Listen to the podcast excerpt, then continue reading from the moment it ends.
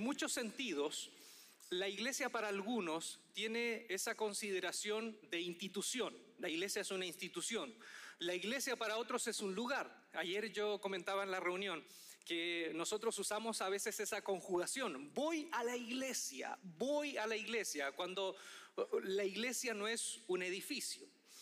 El movimiento de Jesús, el movimiento de Jesús de Nazaret, era un movimiento de laicos. No, era un movimiento de sacerdotes, no era un movimiento de gente experta en los libros sagrados, era un movimiento de laicos. Pero eso se fue transfigurando hasta que en el siglo III, en el siglo IV después de Cristo, vemos una iglesia liderada por expertos de la fe. En un momento también lo explico en mi libro, el último libro que saqué, que se llama El Evangelio Perdido de Jesús, que la fe en los primeros dos siglos era la fe en Jesús de Nazaret era seguir a Jesús de Nazaret. Pero ya en el cuarto, quinto siglo tenemos una doctrina sobre Jesús. Entonces, ven, no sé si notan un poco los cambios. Yo les quiero, les, quiero transportar, los quiero llevar a la comunidad o las comunidades según una, vamos a ver una viñeta que nos muestra Lucas en el libro de Hechos, de una comunidad cristiana antes de que esto se transformara en otra cosa. La comunidad de Antioquía. Antioquía aparece en el capítulo 13 del libro de Hechos y les quiero leer eh, nuestro texto que va a ser estas brújulas desde donde nos vamos a parar hoy de tarde. Dice, había entonces en la iglesia que estaba en Antioquía profetas y maestros. Bernabé, Simón, el que se llamaba Níger, que del griego al español es negro, eh, le decían el negro, eh, Lucio de Sirene, Manaén, el que se había criado junto con Herodes el tetrarca, y Saulo. Ministrando estos al Señor, la palabra que usan liturgios, o sea, estaban en el servicio, adorando, escuchando el mensaje, orando, en el liturgios, Habiendo ministrados estos al Señor y ayunando, dijo el Espíritu Santo, el Espíritu Santo, apártenme a Bernabé y a Saulo para la obra a que los he llamado. Entonces, habiendo ayunado y orado, les impusieron las manos y los despidieron. Este fue el inicio del primer viaje misionero de Saulo de Tarso, que después se iba a transformar en Pablo, como lo conocemos. El primer viaje misionero. Este es el Big Bang de lo que fue la misión después que vemos en, en Pablo. Bueno, el libro de Hechos, así como usted lo ve, para aquellos que a lo mejor no lo conocen, viene después del Evangelio de Juan y cuenta, cuenta eh, eh, algunas eh, experiencias que vivieron algunos apóstoles y la iglesia, la iglesia que estaba en Jerusalén después de la resurrección de Jesús. El libro de Hechos cuenta de una iglesia en donde habían dos grupos. En la iglesia de Jerusalén, yo le he dicho varias veces, así que los que ya son de casa están familiarizados, habían dos grupos. Estaban los que seguían a Jesús de Nazaret, que eran judíos, judíos, ¿eh? judíos, judíos, de tomo y lomo, y estaban un grupo que le llamaban los helénicos, ¿sí? los helénicos, que eran judíos, muchos de ellos nacidos en la diáspora, que es la dispersión, eh, que no vivían en Jerusalén, y que hablaban griego y tenían una mentalidad un poco más amplia que los judíos eh, de, la Palestina del primer siglo. Bien, entonces esas dos comunidades coexistían bajo el, alero de una sola iglesia. Bien, unos eran más cerrados, otros eran más abiertos. Santiago, por ejemplo, el hermano del Señor, era de la iglesia de Jerusalén, de la iglesia madre. Pablo era más de la iglesia de los helénicos, más abierto. Entonces, ah, había una fracción que le costaba abrirse. Había una fracción que, todavía seguía muy abrazado a la ley de Moisés, a la tradición, eh, aún le costaba, incluso habiendo conocido a Jesús de Nazaret. De hecho, esta misma iglesia en Judea fue la que se le pararon los pelos cuando Pedro, no sé, ¿se acuerdan en un relato? Entra a la casa de un, de, un centurión romano. Cuando entra a la casa de Cornelio, Cornelio, cuando hablo de Cornelio era un nombre, un nombre muy común, no tiene nada que ver con lo que ustedes están pensando, mal pensado. Cornelio entra a la casa de Cornelio eh, la iglesia de Jerusalén se espanta, se le crispan los pelos, se le crispan los pelos pensando cómo el apóstol entra a la casa de gentiles. Bien, entonces era una comunidad más cerrada. En cambio, la otra era más abierta. De hecho, Esteban, ¿sí? ¿Se acuerdan de Esteban, el primer mártir? El, este Esteban tiene nombre griego. El Esteban es, un nombre griego, pero era parte de esta comunidad, ¿sí? De esta iglesia en Jerusalén. No sé si se acuerdan que en un momento hubo un problema porque, bueno, un bendito problema. Una iglesia creciendo tiene benditos problemas, no como las iglesias que se consumen a sí mismas y tienen problemas que son tóxicos, cancerígenos. No, este es un bendito problema. Habían viudas, viudas, que eran de la diáspora, mujeres judías que querían volver a Jerusalén para morir en Jerusalén, pero venían de la diáspora, venían de la dispersión, que eran del grupo de los helénicos. Y estas viudas se les necesitaba atender. Y los apóstoles dijeron, ¿saben? Nos vamos a dedicar nosotros exclusivamente a predicar y nombremos, nombremos siete hombres que tengan testimonio y que sean llenos del Espíritu para que puedan servir y administrar estas mesas y ayudar a esta fracción de la iglesia con todas sus necesidades.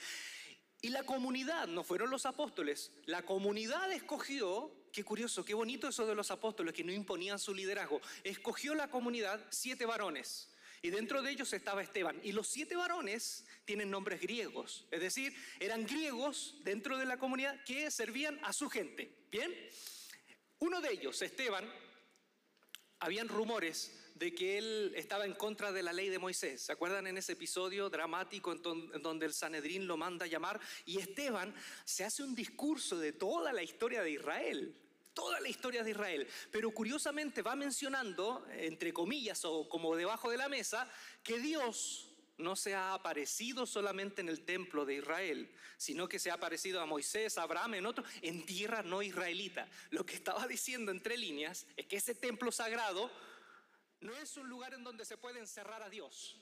Y eso provocó la ira y la cólera cuando al final Esteban dijo, ustedes mataron, así como mataron sus antepasados a los profetas, ustedes hicieron lo mismo con Jesús y lo enjuiciaron y ustedes saben, lo apiedraron hasta morir.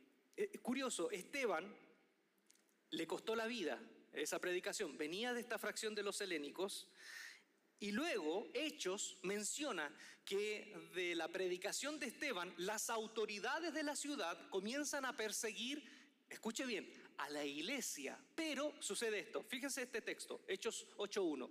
En aquel día hubo una gran persecución contra la iglesia que estaba en Jerusalén.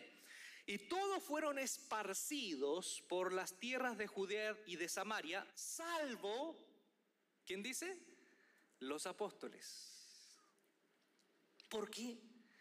A mí me encanta hacer preguntas cuando llego a, los textos bíblicos. No sé, tengo esa inquietud de preguntarme más allá.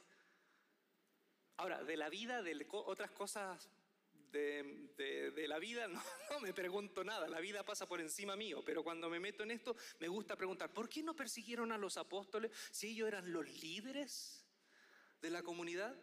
Y fíjense esto, otro dato, yo como investigador privado, dentro de los que fueron esparcidos, ¿se acuerdan que había otro, Felipe, que eran otro de los siete, Felipe, que fue a Samaria y evangelizó a los samaritanos, y Felipe es también un nombre griego, entonces, aquí sucede algo y Lucas no nos quiere decir abiertamente, sino entre líneas, que al parecer la iglesia que salió esparcida, esparcida por la persecución, no fue toda la iglesia de Jerusalén, sino la parte, la fracción de esta iglesia que tenía el mismo pensamiento de Esteban, que eran los judíos helénicos, los más abiertos. Y parece que los apóstoles, como eran los judíos, judíos, judíos, no fueron perseguidos, porque ellos no ponían en, duda el templo ni las tradiciones, como esta fracción.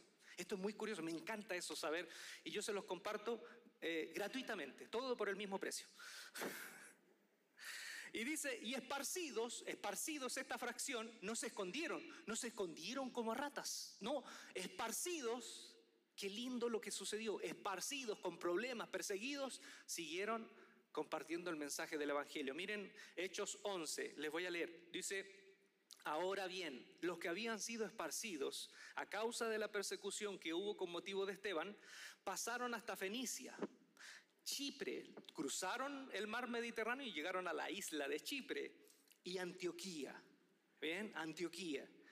No hablando a nadie la palabra, sino solo a los judíos. Esto tenían como costumbre los primeros predicadores. Iban solo a las sinagogas. Pero, fíjense, pero había entre ellos varones de Chipre, cristianos, helénicos, judíos helénicos, y de Sirene, los cuales cuando entraron en Antioquía hablaron también a los griegos anunciando el Evangelio del Señor Jesús. Entonces, ¿qué, me está, si me siguen, ¿qué, ¿qué está pasando acá? ¿Qué está pasando acá? Hay cristianos que no son apóstoles que se están abriendo a predicar a aquellos que no son judíos. ¿Sí? Esto es un movimiento nuevo. Esto es algo completamente nuevo. No está pasando, no había pasado así de manera tímida, había surgido en la iglesia, pero esto es algo completamente nuevo. ¿Sí? Entonces, la iglesia en Jerusalén descrita por Lucas tiene ese conflicto por mantener su judaísmo abrazado a la ley y al Mesías Jesús en este binomio. Y la disposición a abrirse era muy difícil, fue muy difícil para esta iglesia, para esta fracción de la iglesia. Entonces, la misión yo creo, y aquí me quiero aventurar, la misión de los, del, del grupo de discípulos de Jesús judíos tenía como misión no soltar a Israel, ¿sí? No soltar a Israel. Esperar que también sus hermanos puedan conocer al Mesías. De hecho, Pablo en un momento en las cartas dijo, si, si fuese por mí, yo mismo desearía ser condenado para que mis hermanos en la sangre pudieran conocer lo que yo conozco. Entonces la misión de los judíos era no soltar a Israel, pero la comunidad helénica tiene como misión alcanzar a los no judíos. ¿Sí? E, eran dos comunidades en una misma iglesia.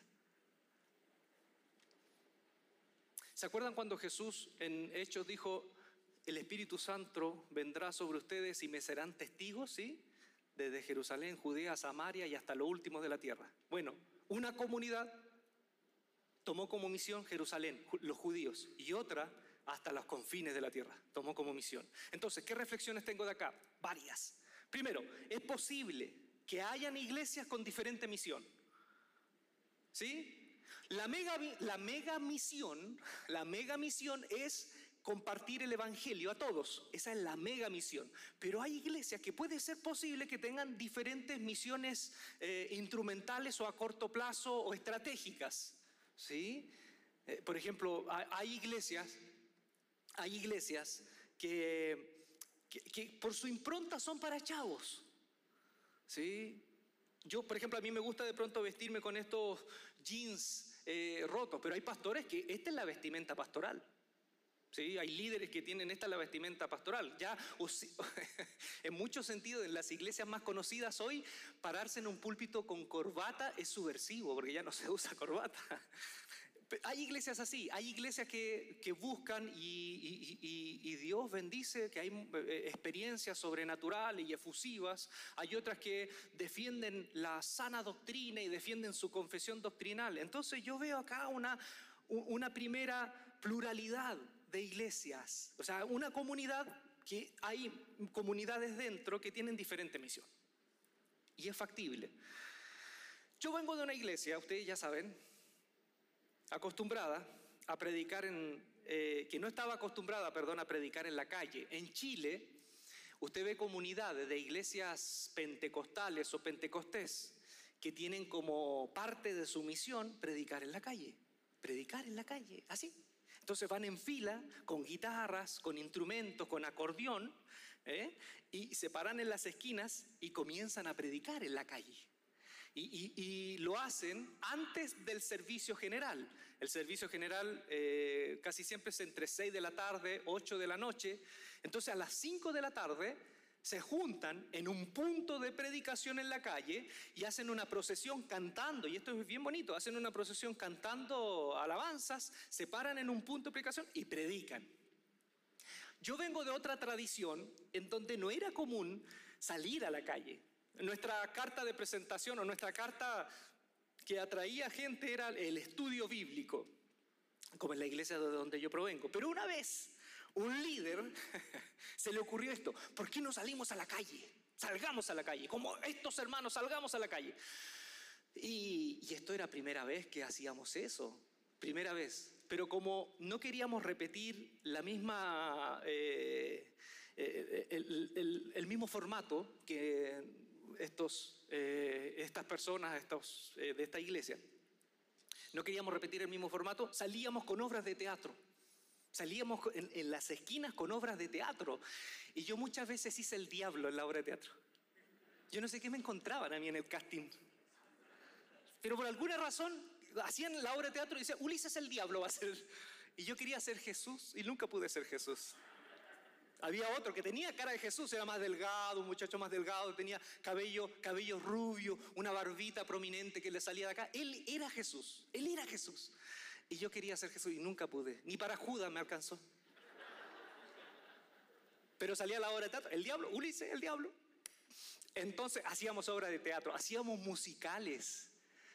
Recuerdo que había un grupo que se llamaba Visión Joven que se armó en la iglesia, que era, un, era eh, cantante, muchachos, todos jóvenes con coreografías de ese tiempo, así como Backstreet Boys, y cantábamos. Y era un bonito grupo, pero no tuvimos ningún resultado. Y no entendíamos cómo esta otra iglesia se paraban con acordeones, con guitarras. Las mujeres de esta iglesia con todo el equipamiento de las iglesias pentecostés, falda larga, cabello largo, tomado, acordeón, guitarra, bigote, todo, todo. Y se llenaba de gente, se llenaba de gente. Y nosotros con obras de teatro, con Backstreet Boys, yo como el diablo, no, nada. Y un día quisimos hacer lo mismo de ellos, lo mismo de ellos, y predicar, pero ya eso era otra cosa, predicar. Y recuerdo que hicimos una fila y fue debut y despedida, porque hicimos una fila y recuerdo que eh, no nos dijeron a varios de nosotros que la persona que dirigía esto en cualquier momento le iba a decir a cualquiera que estuviese en la fila que tenía que predicar y predicar cinco minutos en la calle. Y yo fui acompañando, no me, no me preparé. Y de pronto veo que el que está dirigiendo mira hacia atrás y dice, hermano Ulises, por favor, Dios le bendiga. Y yo, ¿y, qué digo?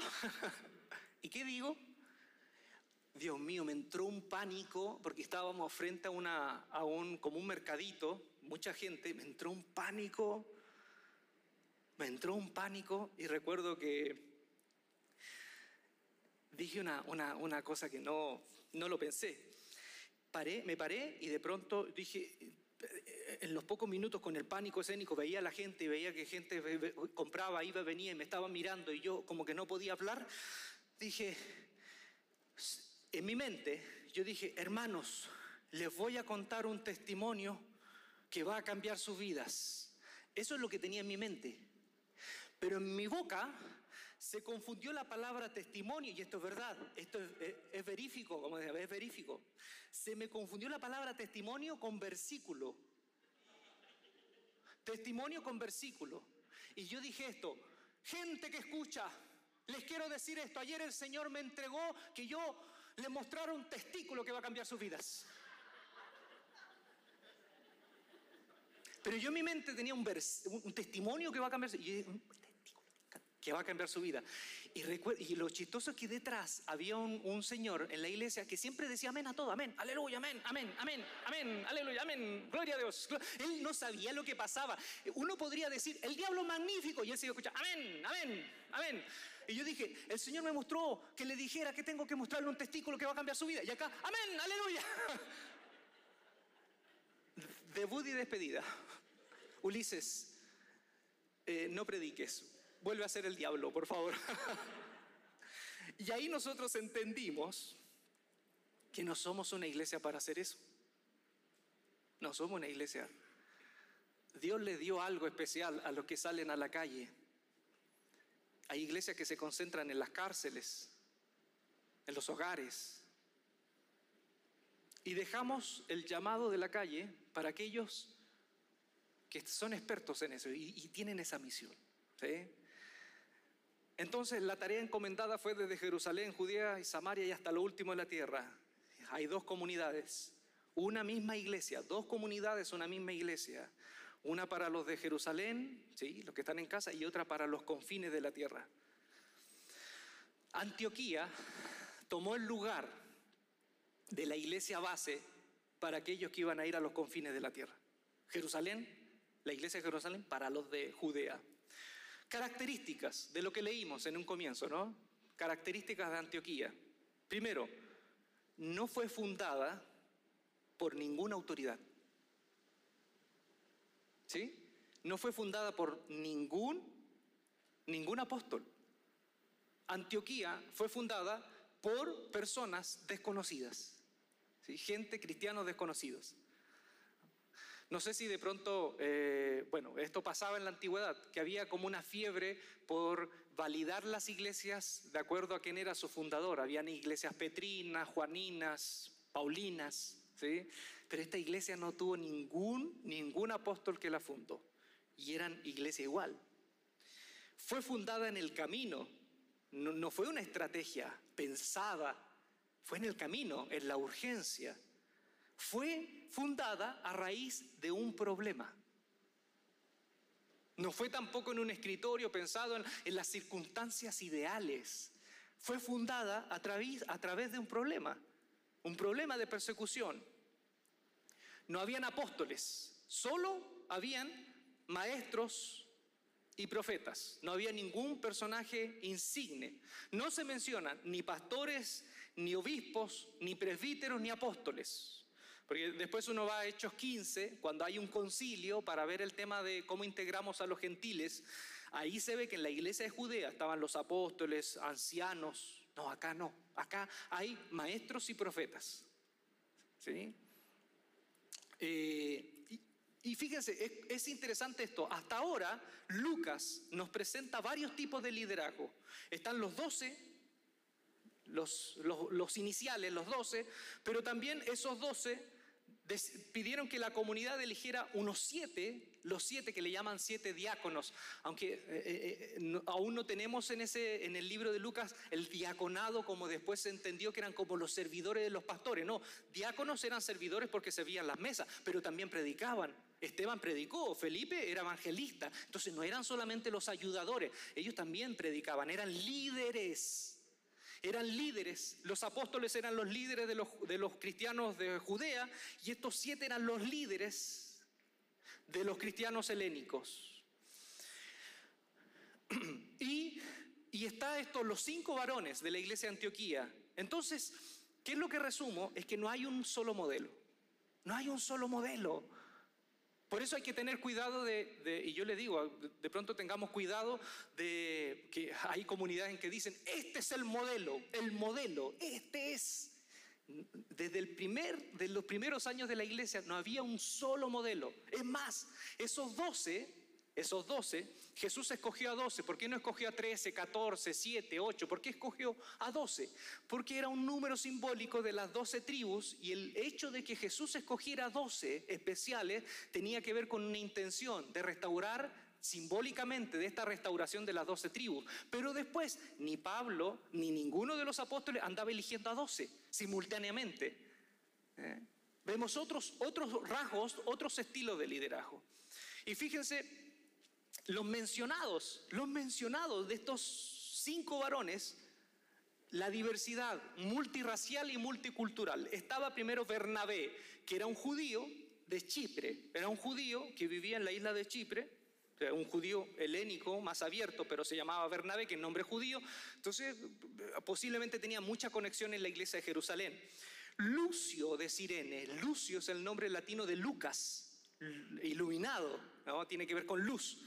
Un nombre latino de una provincia griega, Sirene quedaba en el norte de África, ahí en el mar Mediterráneo al sur. Simón, llamado el negro, posiblemente era un africano prosélito. Era un africano prosélito. Y también estaba Manaén, dice en griego, criado de leche con Herodes, así dice literalmente en griego, o sea, de la infancia, se crecieron, o sea, era un hombre que tenía una muy buena posición económica, no era cualquiera. Y por último, Saulo, un fariseo nacido en la diáspora, ahí en, criado en Tarso. Entonces, ¿qué tenemos acá? Tenemos una iglesia tan diversa. Tenemos gente que vivió una muy buena situación, otros no tanto, otros de un color de piel y otros de otro. Y sirviendo al Señor, en medio de una de sus reuniones el Espíritu Santo habló. Esto también me gusta porque no dice cómo habló, Obviamente presumimos que fue a través de algunos de los portadores, ¿no? Profetas, pero no nos dice. Y esto también nos da un ejemplo de que la iglesia no nos da como tres pasos para. ¿eh? Tres pasos para que Dios hable. Haga esto, que, esta persona aquí. No, no hay eso. El, el Espíritu Santo habló de una manera particular que solo Antioquía entendió y supo que era el Espíritu. Y en las reuniones de Antioquía no hablaban del Señor, el Señor hablaba. Porque una cosa es hablar de Jesús y otra cosa es que Jesús hable en la iglesia. Las reuniones de Antioquía eran con los ojos abiertos y la oreja, el oído atento. Los ojos abiertos al mundo, ¿sí? Y los oídos atentos a Dios. ¿Por qué? ¿Cuál fue la petición del Espíritu? Apárteme a Bernabé y a Saulo para enviarlos al mundo. Había una visión, no estaban centrados mirando solo el cielo, también miraban el mundo. Eso también es un ejemplo de una, de una comunidad, que una comunidad que no solo está mirando al Señor, esperando al Señor, rogando al Señor, sino que sobre todo está mirando al mundo. Y apartado, dice, apártenme. Yo recuerdo varias veces que fui a retiro y congreso, apartados 2011, apartados, y hablaban de la santidad, de la y toda la santidad que hablaban desde la plataforma era cómo escapar del mundo, resistir al mundo, huir del mundo. y acá dice, apártenme para enviarlos al mundo. Y es el mejor, la mejor descripción de lo que significa ser santo. Santo y apartado es lo mismo. La mejor descripción de lo que significa ser santo es justamente estar con Dios allá, no en un gueto acá, allá.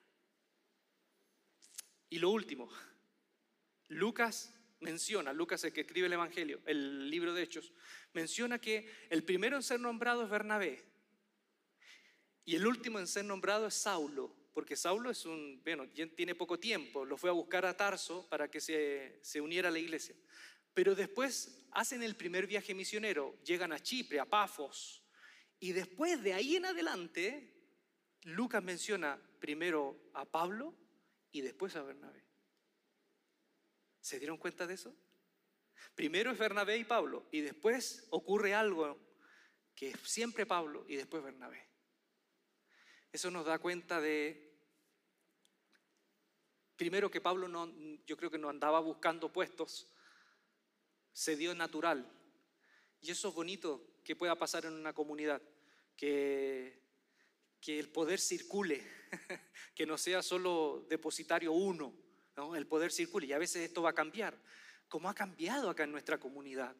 Ustedes saben que ha cambiado esto, ¿no? De cómo comenzamos hace siete años atrás, ocho años atrás, cómo comenzamos y cómo, para nosotros, ¿no? Humanamente estos movimientos han significado inestabilidad. Vean el libro de Hechos. En el libro de Hechos esos movimientos eran vida porque el Espíritu estaba dentro de la comunidad. Si el Espíritu hubiese estado fuera de la comunidad, esa iglesia hubiese a lo mejor seguido con el mismo líder hasta que se muriera. hay movimiento, hay vida. Entonces, de esta comunidad quiero que quedemos con tres, tres ejemplos, tres cosas que nos pueden ayudar para, irnos a la casa. Primero, tres puntos para reflexionar sobre Antioquía. El primero es enfocarse, enfocarse, enfocarse. Enfócate para que tu vida impacte. ¿Sí? Te, te, lo vuelvo a repetir, enfócate para que tu vida impacte. ¿Cuántos de nosotros nos vemos haciendo miles de cosas? Concéntrate en una, dos, tres cosas, nada más, para que tu vida tenga realmente impacto.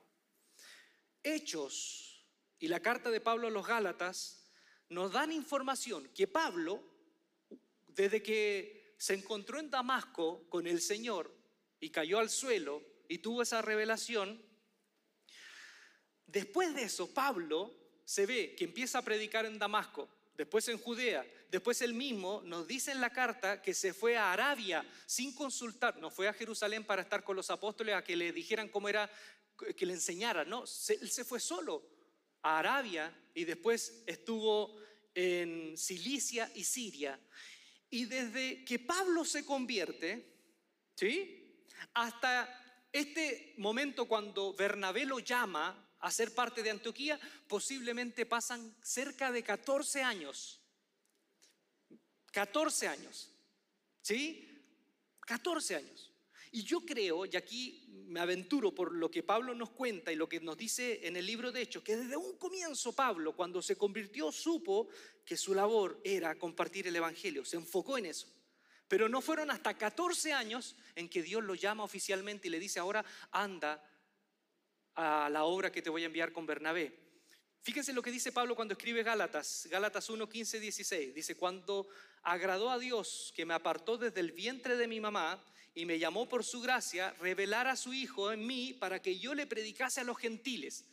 Pablo comenta esto justo después de que habla de su conversión. Entonces yo creo que desde que él se convirtió, él inmediatamente supo en su corazón, en su alma, que Dios lo había llamado para algo diferente que el llamado de Pedro, predicarle a los gentiles. Entonces 14 años, 14 años, posiblemente, entonces Pablo no es un aparecido, sino es alguien que ha ido masticando en su vida y en su alma esa experiencia de fe. Por eso que creo que a Pablo no lo tomó por sorpresa cuando Bernabé lo llamó, porque él ya venía masticando dentro todo ese proceso que Dios venía trabajando en él durante años. Si me preguntan ustedes, hoy, a mis casi 43 años, creo que me siento mucho más claro a qué me llamó Dios. Si me hubiesen preguntado a los 20, a los 20 yo quería ser pastor de jóvenes. Ese era mi llamado, pastor de jóvenes. Y tenía un lenguaje que era subversivo para la denominación en que estaba, y yo quería ser pastor de jóvenes. Si me hubiesen conocido a los 32, 33, yo hacía stand-up. Quería hacer stand-up. ¿Quieren un monólogo? Ese, hubiese sido. ¿Quieren un monólogo? Ese, hubiese sido a los 30, 32 años si me hubiesen conocido. A los 35 quería cuestionar todo. ¿Se acuerdan cuando yo les comenté que conocí a Dios siendo un niñito y la primera vez que llegué a una iglesia agarré a piedrazos el, el, santuario, el templo? Lo agarré a piedrazos porque me peleé con el nieto del pastor. Agarré a piedrazos. Y a los 35 agarré otras piedras más intelectuales y quise apiedrar las doctrinas y todo eso. Cuestionaba todo. Y ahora me reconcilié. Y ahora, ¿qué, soy? Y lo comenté en una reunión, estaba con Fernanda, con David, un amigo, un buen amigo que conocí hace un par de días. Si me preguntan hoy, ¿quién eres Ulises? ¿Para qué fuiste llamado? Hoy siento en mi corazón que fui llamado para conectar a las personas con un sentido de trascendencia. Y ese es Dios. Fui llamado para conectar a la gente, a las personas con un sentido de trascendencia. Eso significa que hoy soy pastor. Aunque ayer hablamos, ¿no? Que yo no quiero que me digan pastor, quiero que me digan Ulises. ¿Sí? Primero porque no tengo oveja. No trasquilo oveja. ¿Sí? Y no me gusta tampoco la carne de, oveja.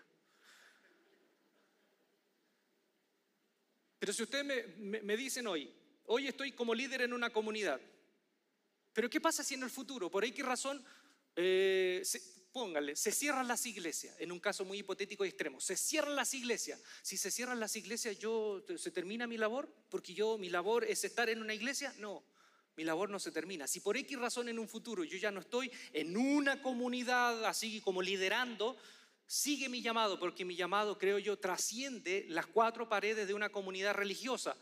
Quiero seguir hablando de Dios hasta que me muera, pero quiero seguir hablando de Dios en una espiritualidad abierta. También les decía el otro día, si por alguna razón yo llego a tener problemas en mi cuerda vocal, ¿dejaría de ser lo que soy? No, mi meta instrumental hoy es hablar, pero mi meta que trasciende es mucho más que hablar. Entonces hoy siento que Dios me ha llamado para conectar a las personas con ese sentido de trascendencia. No para que la gente obligatoriamente sea cristiano. No, mostrar los valores del Evangelio para que independiente si tomas la decisión o no, que esta es tu opción personal, tú puedas encontrarte con una voz que dé sentido y que te pueda mostrar a Jesús de Nazaret lo más limpio posible y más sacudido de todo el peso y abrumador a veces de, los tradicionalismos. ¿Y yo qué veo en epicentro? Yo estoy enfocado en esto. ¿Y qué veo en epicentro? Veo en epicentro lo que dije ayer. ¿Quiénes somos epicentro? Somos una iglesia, ¿eh? entre comillas, aunque también eh, virtualmente y oficialmente nosotros no nos vamos a llamar iglesia, somos una comunidad cristiana de seguidores de Jesús. Pero si me preguntan, y yo así en la honestidad, somos una iglesia para aquellos que se cansaron de la iglesia. Por eso que aquí en esta comunidad usted nunca va a escuchar desde esta plataforma, usted vístase aquí, vístase allá, córtese el pelo, deje de fumar, deje de beber, deje de bailar, deje de escuchar eso, cásese con esa persona, no se case con este. ¿eh? No va a escuchar nunca esto, porque nosotros creemos en la conciencia, en la libertad de conciencia iluminada por el Espíritu. Si, tú llegas a hacer algo por imposición, si llegas a hacer algo por imposición, no entendiste, no entendiste el Evangelio, porque el Evangelio tiene que ver con libertad y con amor. Si yo hago algo, dejo de hacer algo, es por amor, no por imposición. Entonces nosotros queremos ser, gracias, muchas gracias, nosotros queremos ser esa comunidad, una iglesia para aquellos que se cansaron de la iglesia. Y no es antojadizo, no es porque ah, me amanecí con ganas de hacer una iglesia así. No, epicentro desde un comienzo ha sido eso. Vayan a las primeras, a las primeras pláticas de Jesús Adrián. Vayan a las primeras pláticas de Jesús Adrián. Y encontrarán desde un comienzo que Epicentro tenía esa misión. Entonces, quiero que estemos enfocados en la vida. Enfócate. Enfócate. Deja de hacer tantas cosas. Enfócate en dos o tres e impacta. Otra cosa que yo veo. Ah, yo veo, eh, eh, en la semana conversé con un colega mío y él hablaba de Steve Jobs y empecé a leer sobre Steve Jobs. Y veo que Steve Jobs tenía varios valores en su empresa. Una de las valores era la concentración, enfocarse, concentración. De hecho, Steve Jobs cuando retoma Apple, había más de una decena de ordenadores que trataban de vender pero no tenían tanto impacto. Y él dijo, a ver, saquen todo eso, nos vamos a concentrar en cuatro cosas y vamos a ser los mejores en estas cuatro cosas. En la Mac, en el iPad, en el iPod y en el iPhone. En esto nos vamos a enfocar y vamos a ser los mejores. No vamos a hacer muchas cosas, vamos a hacer cuatro y las vamos a hacer bien, pero excelentemente bien. Entonces, ¿qué veo en Pablo? Veo esa misma impresión de líder. ¿En quién me voy a enfocar? Me voy a enfocar en los gentiles. En ese, va a ser mi carta magna, e, esa va a ser mi dirección. Lo otro que veo, integración en el liderazgo de Steve Jobs, que todos los productos, todos los productos ¿eh? Estén integrados y digan lo mismo. Por eso que usted desde un iPhone usted puede encenderlo y se conecta con la computadora y se conecta con acá, están interconectados. Hay una integración de los productos. Y yo veo también eso en Pablo. Curiosamente lo veo en Pablo, que él formó y fundó varias comunidades que eran muy diversas entre ellas, pero todas tenían una integración. El mensaje de la justificación por la fe emanaba de su ADN como iglesia. Y tercero, el quiebre de la realidad. Eh, entrevistaron a Debbie Coleman, una, una de, sus, de sus líderes, eh, que trabajó palmo a palmo con Steve Jobs. Debbie Coleman. Ella en un momento dijo, de pronto te veías haciendo lo imposible porque no te dabas cuenta que era imposible. De pronto, Steve Jobs nos motivaba tanto que te veías haciendo lo imposible porque no te dabas cuenta que era imposible y lo hacías. Pablo, él en un momento dice, porque en Cristo Jesús no hay judío, ni griego, ni hombre, ni mujer, ni esclavo, ni libre. Todos somos uno. Decir eso en el tiempo de él era imposible. Que en una misma mesa toda esa gente pudiera quererse como una familia era imposible. Yo creo en las utopías, en estas utopías de, de Dios, del reino. Por eso me quiero enfocar como líder y como comunidad en lo que Dios nos ha llamado a hacer. Segunda cosa, diversificarse, veo en esta, en esta comunidad. La iglesia de Antioquía tenía maestros y profetas. No tenía un solo maestro, ni tenía un solo profeta, tenía maestros y profetas. Y yo sigo creyendo que fue la mejor decisión y que le costó, le costó por amor a ustedes, a Jesús Adrián, el dejar la posta y el legado a otro, independiente si haya sido yo u otra persona, fue la mejor decisión. Esta comunidad no se puede seguir sostenida en la imagen de una persona. Parece una buena idea, pero no es una buena idea. Parece estratégicamente una buena, pero no es una buena idea. Para muchos pastores, justamente lo que debe ser es que la iglesia tenga el timbre, el prisma de su líder. Que el líder se reproduzca en su gente. El líder, nunca hablan de los líderes, el líder se reproduzca en la gente. Pero es peligroso. Porque yo siempre he dicho, si una iglesia se sustenta en una persona y esa persona muere, y póngale que ninguno de sus hijos o de sus familiares cercanos tenga la capacidad que él tiene para compartir, ¿qué pasa con la iglesia? Si fue criada solamente en virtud de esa imagen, va a ser muy difícil que la gente que quede siga entendiendo que esto es de Dios. Porque entendieron que esto dependía absolutamente del hombre que se paraba delante. El relato en el Antiguo Testamento, hay un relato que es triste, es el relato de, ustedes saben que Elías le dio la posta a Eliseo para que lo siguiera. Y Eliseo tenía un, sucesor que se llamaba Giesi, pero Giesi nunca estuvo a la altura del, maestro. Y Eliseo se murió y lo pusieron en una tumba y dicen que en un momento, cuando venían los, los moabitas, hicieron unas campañas de guerra, iban a enterrar un tipo cerca de la tumba de Eliseo y de pronto vieron que los moabitas vinieron y tiraron el cuerpo y el cuerpo cayó en la tumba y tocó los huesos de Eliseo, en la tumba ahí en una piedra, tocó los huesos de Eliseo y despertó, resucitó con los huesos del profeta. Es, es una historia bonita, pero es una historia trágica. ¿Saben por qué? Porque todo lo que tenía que entregar Eliseo se fue a la tumba con él y no pudo traspasarle a nadie más. Y eso yo no quiero que pase acá en esta comunidad. Por eso en esta comunidad estamos orando porque necesitamos fervientemente nuevas voces, otras voces que se puedan levantar aquí, que se puedan levantar para que sea una iglesia sostenida en el Espíritu de Dios. Y el Espíritu de Dios a través de varios líderes. Por eso que las iglesias de Pablo siguieron aún cuando Pablo murió, o las iglesias de Pedro siguieron aún cuando Pedro murió, o las iglesias de Juan siguieron aún cuando Juan murió. Y por último, sensibilizarse. No nos dice cómo habló el Espíritu Santo en Antioquía, presumimos que fue a través de uno o de, otros profetas, pero esa iglesia no planeada se dejaba llevar por la corriente del Espíritu, ¿sí? Pablo y Bernabé estuvieron un año con ellos. Imagínense lo que debió haber sido tan bonito, ¿no? Esos dos líderes, Pablo y Bernabé, un año completo con la iglesia. Lo mejor que tenía la iglesia, Pablo y Bernabé, posiblemente, ¿no? Lo mejor de la iglesia, ahí estaban. Y después del año, ¿cuántas amistades forjaron?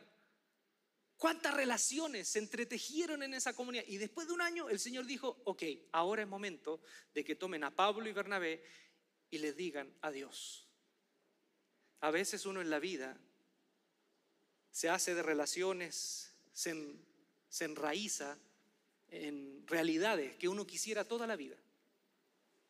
Pero cuando tú te metes con el Espíritu de Dios, cuando tú te metes con el Espíritu de Dios, no hay raíces. Te quiero dar una noticia. Cuando te metes con el Espíritu de Dios, tienes que estar dispuesto a romper esas raíces, porque en algún momento Dios te puede pedir que todos tus vínculos, que toda tu realidad cambie. ¿Estás dispuesto a eso? ¿Estás dispuesto al desarraigo? ¿Estás dispuesto a decir, oye, mis amigos que tanto quiero, me junto todos los días a una carnita? Y el Espíritu diga, ya no, ahora es hora de cambiar todo y mover todo. Quiero decirles esto, en esta iglesia todos somos insustituibles, todos somos únicos, insustituibles. pero también al mismo tiempo nadie es insustituible.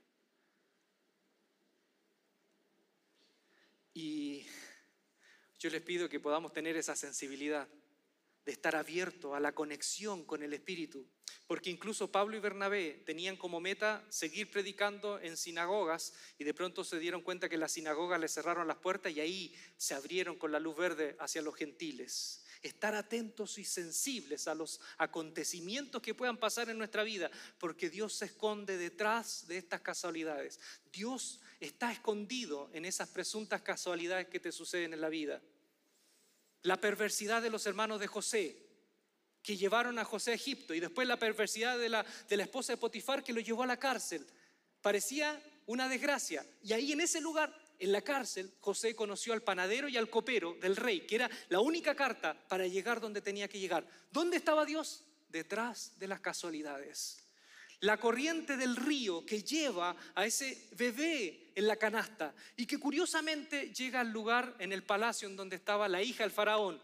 ¿Dónde estaba Dios? Dios estaba detrás de las casualidades. La tragedia de Daniel, que Daniel lo sacaron de su casa, lo sacaron de todo lo que tenía, lo desarraigaron y lo pusieron a estudiar en la corte del rey de Babilonia. ¿Dónde estaba Dios? detrás de las casualidades. Las habilidades de Nehemías, ¿sí?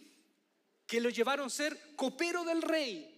Y cuando supo de los muros de la ciudad destruidas, ¿qué hizo? Él le pidió directamente al rey para que pudiera volver a su ciudad.